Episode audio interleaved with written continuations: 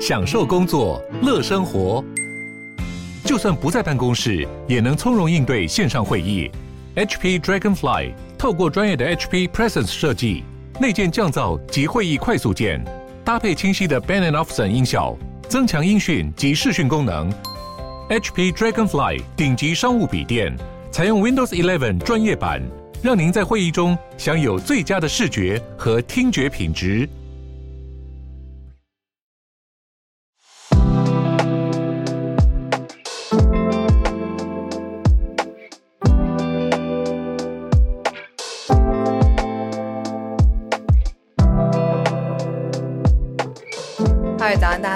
欢迎大家来到今天十一月八号星期二的全球串联早安新闻。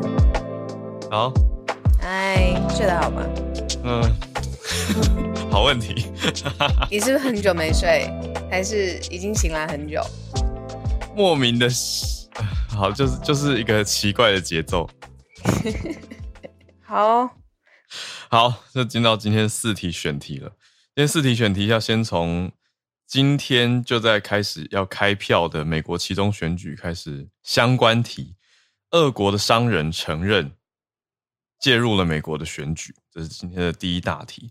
第二大题则是中国说避开美国的制裁要怎么处理呢？中国要来降低晶片处理的速度。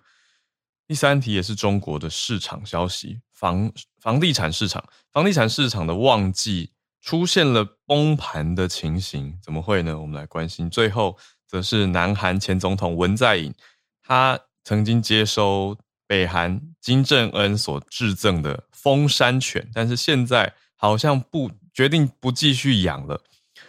诶，这样会不会造成两韩的状态或者尴尬呢？那丰山犬又是怎么样的狗狗？我们待会来跟大家聊一聊。虽然难得四题里面选到，嗯，还是相对相对有生活感，可是它。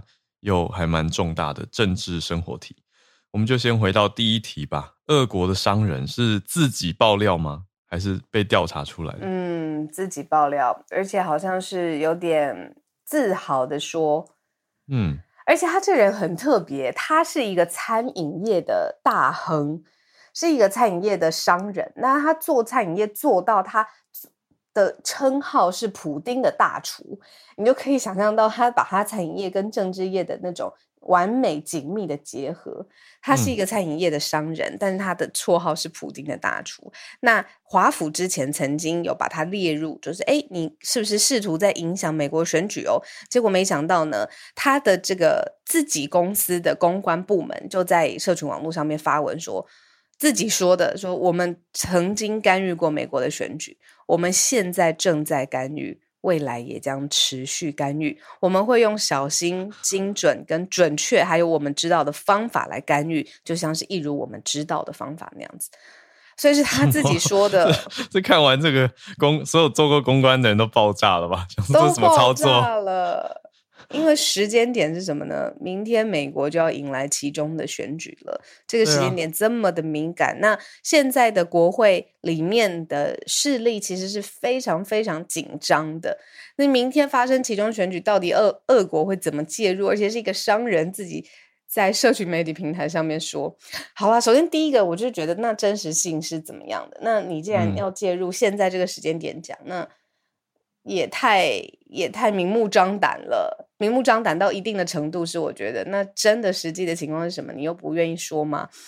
嗯，好，那时间点如果拉回今年七月份的时候，美国国务院当时还有悬赏最高一千万美元，所以大概是新台币三亿两千万，征求有关于他干预美国选举的相关的资讯，而且这一个人因为他实在是太运筹帷幄了，长袖善舞，他。现在受到英国、美国还有欧盟的制裁，所以他这个也就是商人浮出台面了啦。然后他自己在社群网络上面说，他介入过美国选举。他的名字叫做普里格金啊，是翻译名字。嗯，就是这个大亨。嗯，那为什么会有这样子的消息传出来呢？我我觉得看下来有一点像是因为在回应媒体，是 Bloomberg Bloomberg News 在访问。因为 Bloomberg News 已经先报道说俄罗斯在干预这场选举，所以寻求这位呃普里格金，他的回应，结果是他的公司公关部门在俄罗斯的社群媒体上面发文。嗯，那这个叫做 V Contact 啊，保持联络，这是这个社群媒体的名称。所以也不算是主动自己自己，嗯，好了，他算是回应媒体的报道吧，但是自己在社群媒体上发文，那当然在社群媒体上引发了很大的波澜。嗯。那其实他就是非常深受普丁信任啦，而两个人关系非常非常密切。但是他在俄国政府当中没有任何正式的职位，他的发言呢，很像是说，呃，我的确是跟政府关系很好，我也是政府的权贵。那我现在我要正式回应你媒体，我是会，而且我有能力去干预美国选举的。那他自己本身的帝国不断壮大的原因，就是因为他后来就替俄国的学校还有俄国的武装部队提供餐饮的服务，那这个合约。是很丰厚的，所以因为学校跟俄罗斯部队当然都是呃克里姆林宫非常控制中非常非常紧密的一条线嘛，你可以想象那是渠道，所以他的商业帝国不断壮大的之际，他也跟普丁本身有了非常密切的交情。嗯，就是他跟克里姆林宫是合约厂商啦，嗯，所以大家才说哦，他是普丁的大厨这样子的说法，对，嗯。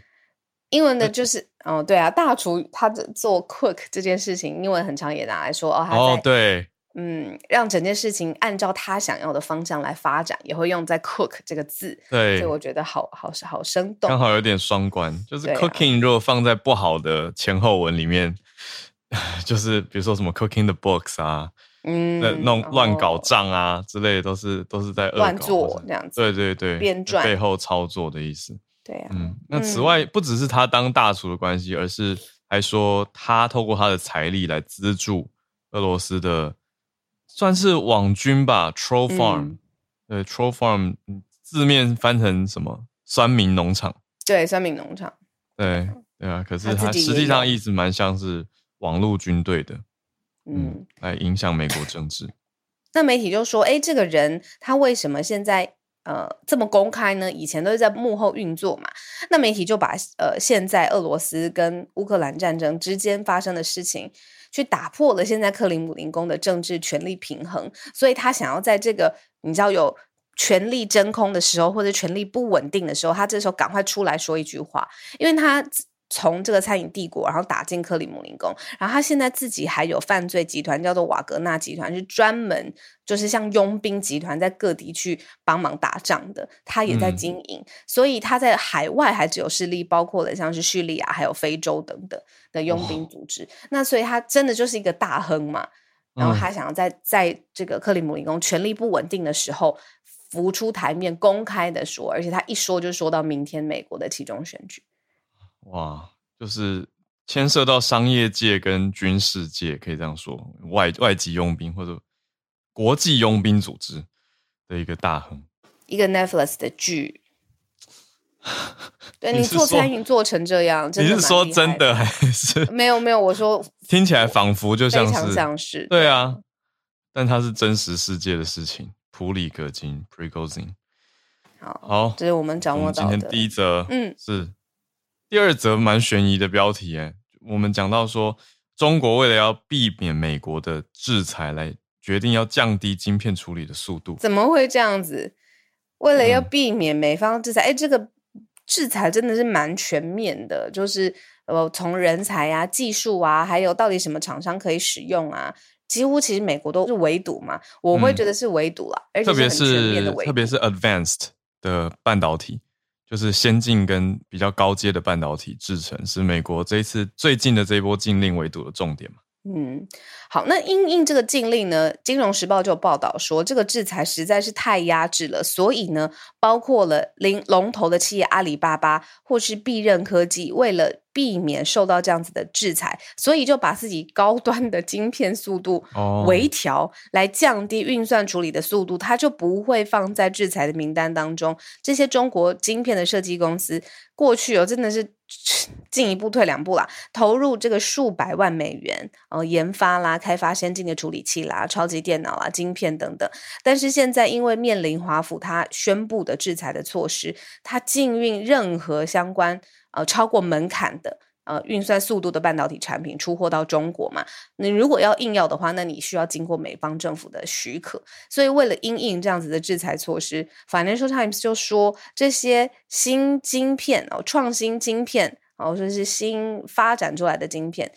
现在呢，就算已经经过了昂贵的开发、测试啊等等的，还有其他下游厂商，但他们现在要调慢晶片处理的速度，去规避制裁。嗯，好吧，听完真的是有一种觉得，哈，就就是调慢就可以了吗？调慢就可以不被不被制裁的，是这个意思吗？因为美国限令设定的一个门槛是，的确是传传输速率，没错，就说这个叫做。Bidirectional transfer rate，双向的晶片的双向传输速率呢，是不可以高于每秒六百吉位元组。OK，这个 gigabytes 每秒的六百 GB。但是中国的工程师说，判断哪些晶片产品不受制裁并不简单，也不是只有这个条件而已。原因是说，因为华府对于怎么计算这个速率的规范方式也没有很清楚的公告出来。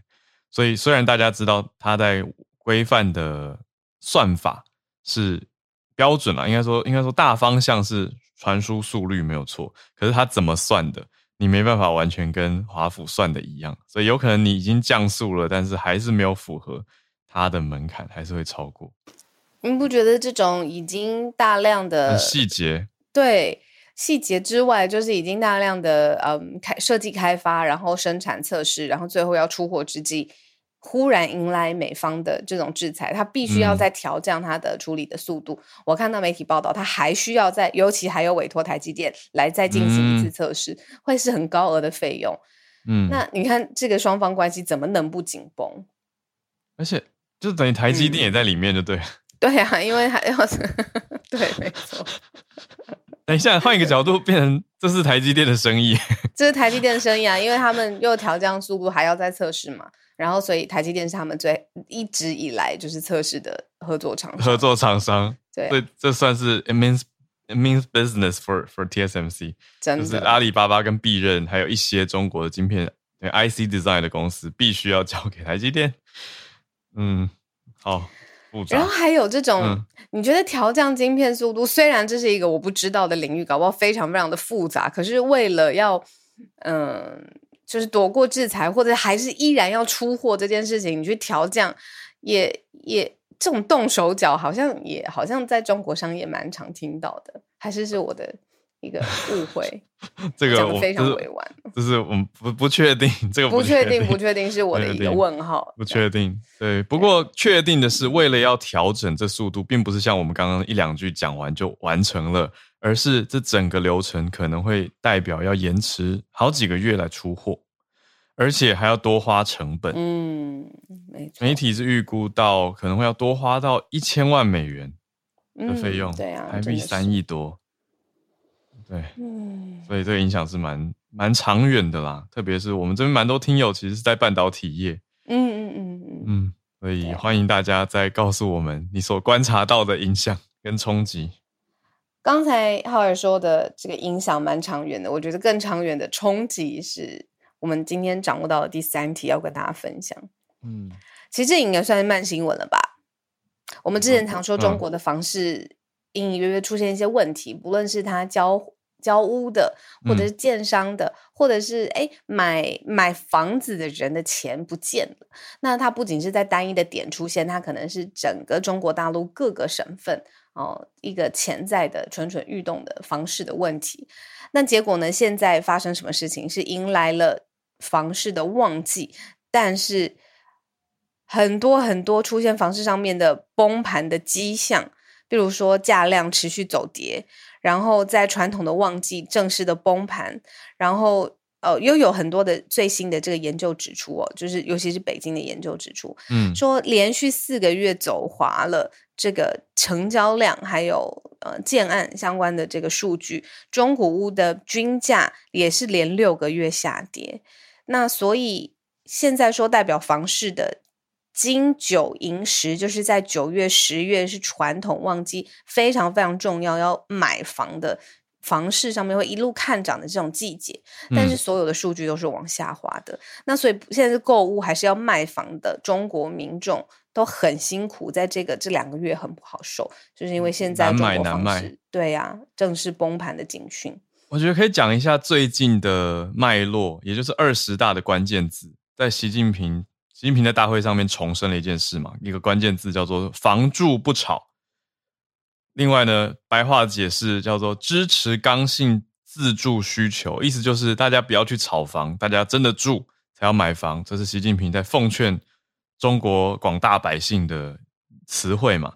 但我听下来，还有现在实际的状况反映出来，就是有一个矛盾啊。因为我们昨天有，我后来有补充到，是很多地方都还在严格的风控，包括你刚刚讲到的北京，我们这边听友有。给我们一些消息回应，就是除了上海以外啊，还有昨天讲到的西宁啊、新疆、西藏等等这些地方，北京的风控也一直没有放缓。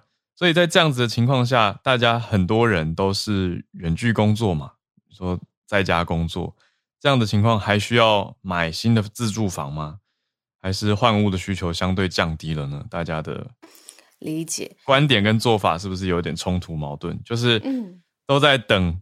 封城的或者封控的措施没那么严，也许才会再走出来购屋、嗯、看屋，可能也是一个因素吧。那我想要同步对照一下，就是我们讲中美大国嘛，现在中国是房地产的旺季，那美国发生什么样的事情呢？我想同步对照一下，大家可能更有感觉。呃，现在美国当然就是面临呃通货膨胀很严重，然后还有抵押贷款的利率是上升的，所以呢，其实在美国的房市是很多的房地产业者、地产经纪啊，或者是呃房地产业者是大量的降价，然后希望可以卖出房子。那呃调降最多的十个城市，我们依序来排名哦，这中中部的城市比较多，A 呃爱达荷。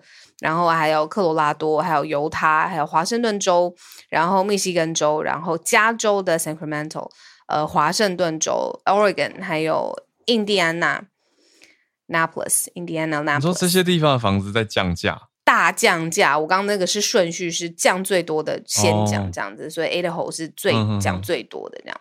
那呃，就是房价之前就是在疫情大流行的时候是。呃，尤其是这些你说呃近郊的地方是是往上升的，但由于现在美国房市的这些经济上面的数据，比如说抵押贷款利率还有通货膨胀，现在房屋的卖家是降低出价，然后降低那个售价再出售，这样。嗯，对呀、啊，嗯，这个是美国房价的降幅最高超过百分之六十一，所以现在当然就是中部呃或者是近郊的地方比较多。嗯，所以拉回刚刚的中国的框架来看的话，金九银十过去九月跟十月应该是非常非常旺的，但是中国对比之下反而呈现出来的是房市没那么景气，啊，要买要卖都不那么容易。我们来看今天最后一个题目吧。没问题。今天呢，这南韩前总统弃养金正恩赠的一条狗，为什么这件事情又被放大检视了？弃养是怎么程度的弃养呢？怎么他的话题都是很负面啊？现在南韩的，嗯，这边讲下来是还没有确定要弃养，现在媒体标题都是你草你的你，你放弃饲养这只风山犬，风山犬。先介绍一下丰山犬是什么好的，它是白色的狗狗，它号称非常非常凶猛，是北韩的国狗，有一个称号是说它可以打败老虎，有这样的说法的的一种狗狗，是金正恩在之前的时候致赠给南韩的前总统文在寅的，但是现在各方的报道，特别是从路透社开始整理出来，是在一八年的时候，在文在寅跟金正恩会面之后，当做礼物。送给他的一对，不只是一只，是一对白色的丰山犬。但是这两只狗狗呢，一公一母。那文在寅本来都是在官邸饲养，可是五月卸任之后呢，他就带回自己的家继续养嘛。那现在为什么会决定要不养了呢？现在就有一个相关的讨论，因为文在寅的办公室在脸书发文讲说，嗯，把这两只，就是他其实有点有一点政治。反映政治意涵啦，因为有一项档案馆跟内政部的法案的法律的修正案，是说要提供财务支持。可是呢，现在的总统、现在的政权尹锡悦政权是反对这样子的支持。那换一个角度，就是说，变成文在寅要自己花费来养这只这对狗狗。可是这个花费其实并不低，因为是特殊照顾。所以文在寅办公室的脸书就发文说：“嗯，现在这样子政府的态度似乎是抱持着负面的态度，在看待这两只风山犬的委托前总统照顾。”啊，有有一点以退为进的感觉，真的是我会想到这个词，就是有一种哎，有一点 passive aggressive，嗯，就是说，嗯，好像你们这样蛮负面的，没有很支持我们哦，那我们可能就不养喽，有这种意思，就是没有直接说哦，我们突然不是说我们我们自己不愿意养，而是因为既然现任政府如此的不支持，但是这类似是一种管理委托嘛，那应该是一种双方的善意，那。现在，尤其这这两只狗狗养那么久，也是有感情。说从一八年到现在，一转眼也是有个四年左右。但是各方就在看，可是现在现在的尹锡悦总统办公室是还没有回应这件事情的。所以到底每个月要多少钱？本来是补贴大概两百五十万韩元，就是台币、嗯、新台币五万多，将近六万元来照养狗狗。嗯嗯。嗯，可是到底会不会由国家继续支出？现在是一个问号。嗯，对啊，这是我们整理的今天的第四题。哎、嗯，哈尔，我发现今天我们的听友当中有 JC 财经观点的创办人，呃，美股投资学的 Jenny。Jenny 对啊，谢谢谢谢来听我们节目这么早。嗯，呃，Jenny 她最近很特别，因为美股的这个市场很多人都就是蛮辛苦的嘛。那二零二三年其实她也有新的作品。那我觉得大家如果有在关心，就二零二三年新的财务要怎么规划啦，财务的知识啦，真的可以去好好了解一下。然后才女才女 Jenny 现在就在我们的听众席当中，谢谢你过来。我看到 Jenny 有出很很酷的日历，我觉得很酷啊。对啊，大家可以多多关心。嗯嗯嗯，而且很漂亮，我觉得。好，刚好时间八点三十分，那我们今天来邀请所有的朋友上来跟我们可以分享你关心的、有观点的，或者是今天诶我们选题没有到，可是啊、嗯、你觉得很重要，大家应该在这个时候知道的，欢迎都上来举手跟我们聊聊。嗯，邀请叶老师，老师早安，早，哈尔早，小鹿早，好啊、呃，那个因为 Cup Twenty Seven 最近开议了。嗯，所以想说跟大家讲一下，就是最近的一个研究，这个是那个 Oxfam，就是台湾翻译叫乐施会的研究，他们研究了全世界最富有的一百二十五个人，结果发现呢，他们每年的平均排碳量是三百万吨。那三百万吨是怎么样的程度呢？就是一般人的排碳量是每年二点七六吨，所以他们的排碳量是比我们多了一百万倍还要多。刚讲的是总和还是每一个个人？每个个人。哇，对，那当然就是说他们的排碳量的计算是包括说他们的投资。就是因为他们发现说呢，这些有钱人不管他们在公开场合上面说他们怎么样支持减碳，但是事实上呢，这一百二十五个人里面只有一个有投资这个，就是所谓的呃呃绿色能源，嗯，就是 那其他的有些甚至于是投资，就是他们有平均是十四 percent。他们会去投资那些污染的，就是造成污染的那个工业，像包括说那个能源啊，或者是制造业啦等等。对，只有一个投资这个所谓的再生能源的公司。嗯，那这样子的话，就是，然后就是如果把他们这一百二十五个人排碳的这个排碳量相加起来的话。他们排的碳相当于一个国家，就是可能是一个法国、一个埃及或者是一个呃阿根廷，嗯，所排的碳，嗯，所以是非常惊人的。嗯，那我是觉得，因为我没有看那个我还没有去查那个 Oxfam 的那个研究，我不知道他们有没有把那一百二十五个人公开。哦，对，但是就是说，这个其实就好像我觉得啦，就是很多很多这些大人物，就是他们呈现出来的 image 跟他们实际上表现出来的，其实落差还蛮大的。嗯，对，那。另外一个就是，呃，另外一个顺便提到是，这个月中人口就要破八十亿。哦，对，我昨天有没有到？因为我的课程里面都会跟学生刚好提到，你知道拿来做英文数字翻译的练习。以前都在讲 seven billion，就我就看到，哇，要翻到 eight billion 了。对，那当然就是说，其实。我如果没有记错的话，好像当年破六十亿的时候，他们曾经找到那个第六十亿宝宝。哦，那那个六十亿宝宝是在巴基斯坦的样子，但是后来那个六十亿宝宝的呃，就是日子过得并不好啊，所以七十亿的时候，他们就不敢再去找那个七十亿宝宝了，就是有一点，嗯，会变会变成大家关注的焦点。对对对，那因为大部分这些就是第所谓的第六十亿宝宝、七十亿宝宝，大概都是出生在就是所谓的发展中国家。是。那如果环境不好的话，其实可以预期的是后续的发展也不会太好。嗯。所以我如果没有记错的话，第七十亿宝宝好像是生在印度的样子，但是。没有特别，没有特别有很多新闻来报道它。嗯嗯嗯。但是我想，如果是生在印度，除非是在呃比较不错的家庭，否则的话，大概预期前景也不会太好。嗯，对。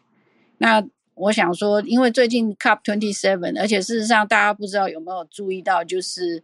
这次 COP twenty seven 这个联合国的秘书长这个古特瑞斯也有讲到说，我们就是正在面临一个非常暗淡的未来，嗯，而且就是说，大家就是说快要来不及了，就是他那个他在他的这个在那个 opening ceremony 的时候，他说大啊快要来不及了，就是气候变迁快要来不及救了，嗯。对，那想说，因为今天看到这个 billionaire 的，因为我们一般人其实我自己是，我自我自我自己是很注注意环保，但是有时候像我的小孩或者我的学生就会问我说，嗯，做这些有用吗？我们其实好像能贡献的也很小，比较消极。对，嗯，可是。可是我个人是觉得说，反正就每一个人能做尽量做啦。但是看到这些 billionaire 这样子随便一腾，随就是一年的排碳量是我们的百万倍，真的觉得还蛮可怕的。嗯，那想说跟大家分享。嗯，谢谢老师。老师一边在讲，我我找到那个报告了，可是报告我还没有看到，似乎是没有列名单，似乎是没有列名单，但是有好蛮多细节可以。再看的，嗯嗯，谢谢老师。好，那每个个人还是可以发挥影响力的。也就是，虽然如果换一个角度想说，没办法做到很多，可是如果大家都一起贡献更多碳排的话，也是影响蛮 蛮大的啊。所以用这个角度来想的话，还是能环保就环保吧。谢谢老师今天带来的题目。对，的确看到月这个月中，虽然台湾是少子化嘛，但是这个月中还应该说还是很多国家的人口持续的在成长当中。那月中全球就要超过八十亿人口。好，我们继续来连线，连到朱小汉。Hello，Howard，Hello，小鹿，嗯，大家早安。就是简单更新一下乌克兰最近的情况，因为就是给人感觉过去一两个月好像没有什么太多的进展，主要是因为就是，呃，现在。就是马上已经都要进入冬季了，所以双方其实都有点在偃旗息鼓，准备下一轮的行动。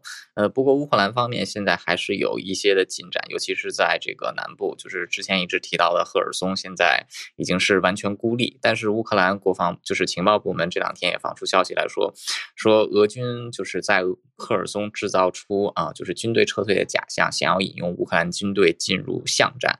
另外，路透社的消息也表明，就是俄军已经对赫尔松进行了这个多轮的增援，看来接下来要在这边打一场嗯比较大的这个战事。然后，另外就是这个呃，乌克兰今天刚刚证实已经接收到了美国就是这个援助的第一批防空系统，因为过去一个月就是乌克兰的各大城市都遭到俄军的这个飞弹袭击，以及就是俄军利用这个乌伊朗制造的自杀式无人机啊多次袭击。那相信就是有了美国的防空系统的帮助啊，接下来这个啊飞弹袭击造成的损害，相信能够减少。呃，另外就是在就是这个九月和十月，就是在东部乌克兰连续取得胜利之后，那其实，在现在一个叫巴赫穆特的城市啊，就是在东部也算是一个交通枢纽啊。现在双方也是在这边大战。呃，那乌克兰现在已经击退了俄军多次的进攻，俄军现在也付出了比较大的伤亡。呃，不过就十一月的情况来看，俄军主要转以这个炮击为主，所以双方还是陷入到了这种战壕拉拉锯战的情况，就是有点回到了第一次世界大战的这个感觉。那另外还有一个就是。对于这个乌克兰方面，就是很多比较担心的消息，就是担心美国的中期选举会不会影响到美国对乌克兰的既定的政策，因为在很多的这个议题上，就是有一些啊，就是这个激进的共和党人士就提出不要再捐给这个乌克兰武器，或者不要再提供这个军事援助。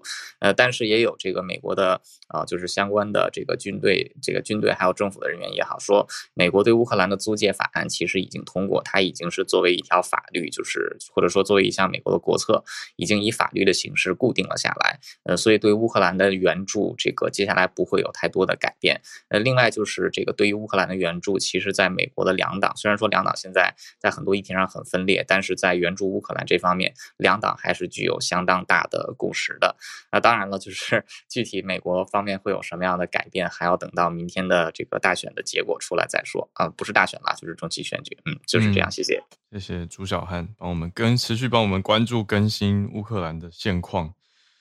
好，那么我们今天有邀了 Charles 老师，是特别来讲讲美国房价的问题。老师早安，Hello，Howard 早安，小路早安。对，呃，小路谢谢邀请，就是我可以稍微讲一下，就是美国房市。呃，我刚好前几个礼拜也也有录一集 Podcast，就是在讲美国房市。那嗯。呃，美国全全国建商首席经济学家 Robert Diaz 他呃前一阵子有说过一句话，他说 We're in a housing recession right now，他说我们现在正在房屋的经济衰退。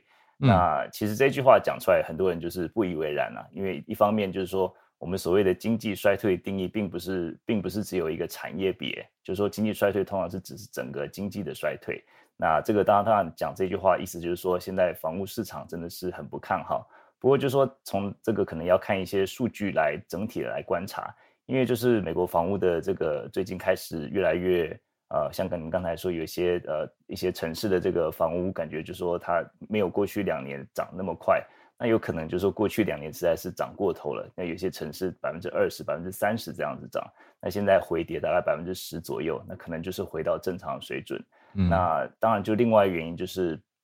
联准会现在就是不断升息嘛，现在美国三十年的这个啊、呃、这个房贷利率比起去年大概百分之三左右，现在已经到百分之七了。那美国很多这个买房子是用固定利率嘛，所以说你三十年如果说是呃固定利率都是百分之三的话，那去年买的话，那就是三十年都都不会变嘛。那如果说你现在锁定百分之七的话，那当然就是就是。就是让让大家就觉得有点下不了手之外，就是说，你就既有固定的薪水来讲，你能够贷到的钱可能就变少了。那所以说，这个就是一个啊、主要的因为联总会的关系。然后另外就是说，美国的这个八月份的这个八九月的这个房屋销售下跌，连续七个月第七个月的销售下跌，但是它的房屋的这个价格并没有。并没有下跌，就是说北整个美国整体的这个房屋中位数还是居高不下，甚至还是在微幅上涨。虽然说有有些个别城市是开始下跌，那一般认为就是说这些可城市可能在疫情中间有点涨过头了。那现在美国大概八九月的这个房屋中位数差不多是四十万美金左右，差不多是一千两百万台币左右。嗯，就是房中位数不是平均数，因为中位数就是说你可以代表这这个最中间那个数字，代表性有的时候更好。对。对对，是更好的，因为不会受一些豪宅啊这些的平均数影响。那加州那更不用说，加州的房屋中位数已经到大概八十几美金，大概两千七百万，比均价高两倍，就是、均价的两倍。对，就是中位数，就是说最加州这个百分之五十那个那栋房子也要两千七百万台币。嗯、那这个当然加州通常都是在美国的两倍左右了。不过就是说呃，现在看起来就是销售也慢慢减少，就是在疫情中间，很多时候大家看房子都是用抢的。那跟买房跟很多时候跟买方说，我不用检查房屋，我什么管线我都不用检查，然后啊、房子状况我也不管，然后坏掉的东西我都不用修，反正就是在定价上面再加个五万、十万、十五万才能抢到。那现在就是有点像是说，呃，消费者已经开始慢慢就是说啊，这个 可能就是需要呃，可可可以开始有一些议价的空间这样子。所以说就是呃，接下来就是呃，看看这这个怎么发展吧。就是说不，毕竟目前这个。呃，主要的取决的原因还是在这个房房贷的这个利率嘛。那现在这个呃利率可能就是十呃十一月升了三码，然后十二月可能接下来有可能是两码到三码中间。那这中间我们可能就是再再来看看他们这个呃是不是已经 price in 了，就是说是不是他们已经也这个包括在这个他们已经预期里面。然后啊、呃，这个就会直接影响民众的需求，这样子，对，嗯啊，对。然后呃，其实我今天本来是要分享另外一个故事，不知道呃、哦、另外一个这个呃新闻，就是说最近有一篇文，我很快的分享一下好了，就是呃这个文章其实很有意思，就是说他是在研究说呃联准会国会呃听证会的性别歧视，他啊、嗯呃、就是他的标题名字叫是 Yelling at Yellen。呃，我们知道 Janet Yellen 是叶伦，她是呃，这美国联准会就唯一的呃第一第一个第一位女性的这个联准会主席嘛。嗯，她这个就是她是用 Yell Y E L L E N 是她的名字，然后 Yelling 是吼叫的意思。那这个这这篇的名名字就是说，研究说她在呃这个耶伦呃主席在在位四年的时候，在国会听证会的时候，他发现说很多这种呃参议员在质询他的时候有多次打断他。啊，多次，而且就是用一些比较啊攻击性的语言。那相较起他们这些人，在对于其他，比如像鲍尔，或者他像在像他和他之前的伯南奇，或是啊这个 Greenspan，就是讲话并没有类似的这样 pattern。然后他们就是去、嗯、去去研究了所有的这个啊，从二十过去二十年来所有听证会的呃言语，这个这些会议记录，然后他们的表情，他们的一些。呃，一些用词等等的，然后就是发现有这样子一个蛮有意思的一个 pattern。那其实美国有一个词叫做 mansplain，就是呃，就是 man 加加 explain，这个好人应该男男人很爱解释事情的时候的状态。对对对对，对，就是说，我觉得这个词红起来是之前川普跟希拉蕊在辩论的时候。对对，就好像是说，哎呀，你你都不懂，让我来，就是 好像就是说有些呃。对，有些可能就是就是呃，在可能就是开开口闭口就觉得说女生哎，你很笨啊，你这你不你都不懂不懂啊，你就是呵 呵听我讲就对了。那所以说他们很多，尤其现在这种比较啊、位高权重的这些参议员，那他们就说很多又又是这种老白男，就是很多是这样子一个啊、呃、这样子一个讲话的这种这种态度跟，然后现在就是有一个事实这个实际的这个研究的结果来来支持这样的结果。那另外一点更有趣的，就是说这些他们发现说，如果说这些呃参议员他们如果自己有女儿的话，就不会有这样子的 pattern，就是说，就说他们 教的蛮细的，对，就是说看他们家庭成员，如果说家里面有女女儿的话，他们就是比较不会打断叶伦，或者也不会也不会就是用比较激进的语言来攻击他这样子。嗯，这个就是让大家来这个就比较有趣，跟大家分享一下。因为我觉得就是，尤其在像像我太太她之她之前在就是也在大学教课嘛，那一个是因为一个亚洲女性，有时候在呃，你就感觉到说她的这个权威的确是比较容易会被挑战，被学生挑战。那学生他们当然也是会不导致不至于说是打断她，或是会这个这个对她不礼貌怎么样。不过就是明显感觉的确是有这样子一个一个嗯。就是蛮蛮蛮有意思的一个社会现象吧，对，嗯，啊，分享一下。哇，谢谢 Charles 老师。有我找到这篇，它是一篇研究论文，已经正式发表了。有纽约大学、布朗大学，还有乔治城大学的学者一起来研究出来的。那他们的做研究方法是分析刚刚老师讲到的这些听证会的逐字稿，是从这些 transcripts 去做解析。那研究方向是针对。有没有一些性别偏向或性别的 bias、性别的偏见？真的是蛮特别的一个研究。对，谢谢老师的分享。我们再继续连线，嗯，到东京的翠翠，翠翠早安。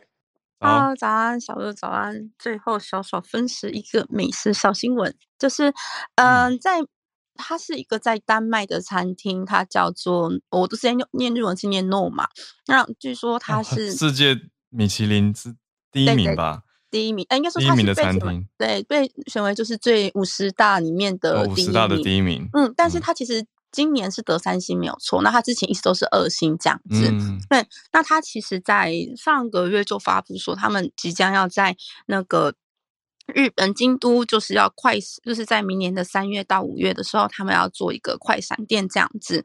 那当时这个消息一出来，整个朋友圈整个疯狂。那他们在昨天的，就是晚上九点。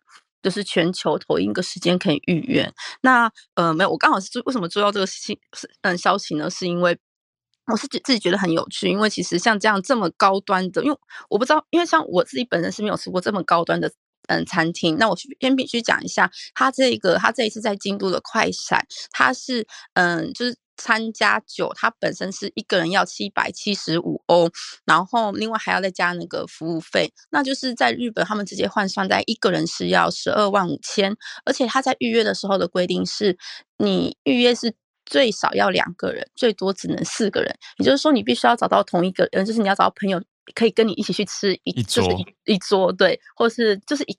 一个人要十二万，其实，在日本，你看，一般我们年轻人的薪水大概就是已经是大概是三分之一，以我们就是大学毕业的经验，二分之一到三分之一左右。嗯、对，换算一下，台币大概两万两万四两万五吧。哦，怎么办？突然听起来觉得好像很便宜，没有开玩笑，这这十二万还是很没有，这这开玩笑开玩笑。但是但是呢，他这个只是单纯他的。这一个餐就是餐餐点的价钱嘛，然后他另外他跟他这次在那个京都的一个叫做 S Hotel，就是他有另外一个套餐，就是嗯，就是一个住宿的房型是嗯一个人大概是十四万，然后早餐加午餐，就是如果你有预约到就是 Noma 的这一个套餐的话呢，你就可以就是在这边享受他们另外一个就是怎么讲住房的优惠这样子。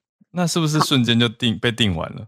是的，就是昨天晚上，对，真的是瞬间被秒杀。而且他其实这一段时间他在日本会待两个月，而且他是，嗯、呃，从礼拜三到礼拜六，而且他是早晚早晚各，就是午餐跟晚餐就是各一次这样子。即便是这样，等于说他的名额还是很多，但他还是被秒杀。对啊，那我的朋友之间，呃，有有人抢到了这样子。那有些人是靠关系，就是因为他们好像有一个招待。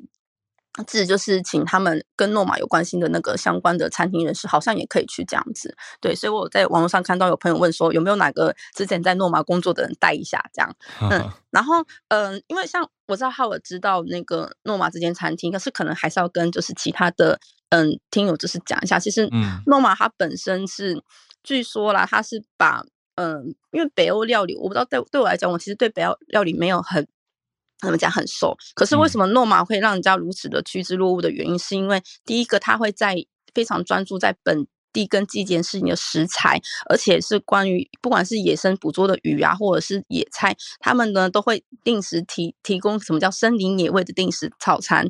那甚至他们有时候还会就是去什么北嗯，把它采集来自来自北极海域的海带之类的。那就是那个曾经那个他们。就是全嗯世界五十大最佳餐厅的总编辑，他有说，嗯，Noma 他觉得是在这一代最具有影响力的餐厅，因为他们在研究跟开发食材，还有研发菜色上面，还有摆盘都有定定了全新的标准，所以呢，这就是为什么它可以成为，嗯，就是世界上最。家餐厅第一名的原因，而且很有趣的是，其实你很难说出它的经典招牌菜色是什么，因为呢，嗯、他们总是不断在更新菜单。嗯，对。那我觉得非常有趣的就是，像他之前有一个菜，我很在意，他说就是用嗯芹菜、沙威玛，再加上鸭腿、鸭脑跟鸭心的菜色，并以鸭爪、羽毛跟鸭嘴做装饰。就是光我在就是在找这一个。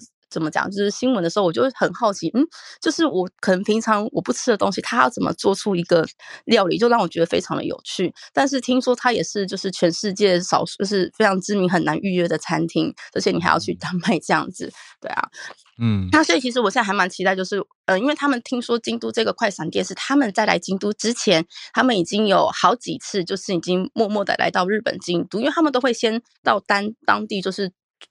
短住大概可能两周到一个星期，然后他们去探访当地的，就是比如说是像京都的话，可能是那些农家啊，甚至因为他们连碗那些嗯餐具，包括桌子椅子，都全部会是嗯直接去探探访那一些就是当地的店家，然后使用当地的东西，所以其实我还蛮好奇他们会用。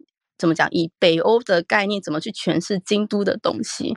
对，那如果之后三月我被我朋友知道的话，我再跟大家 分享好了。嗯，以上就是我的分享，谢谢。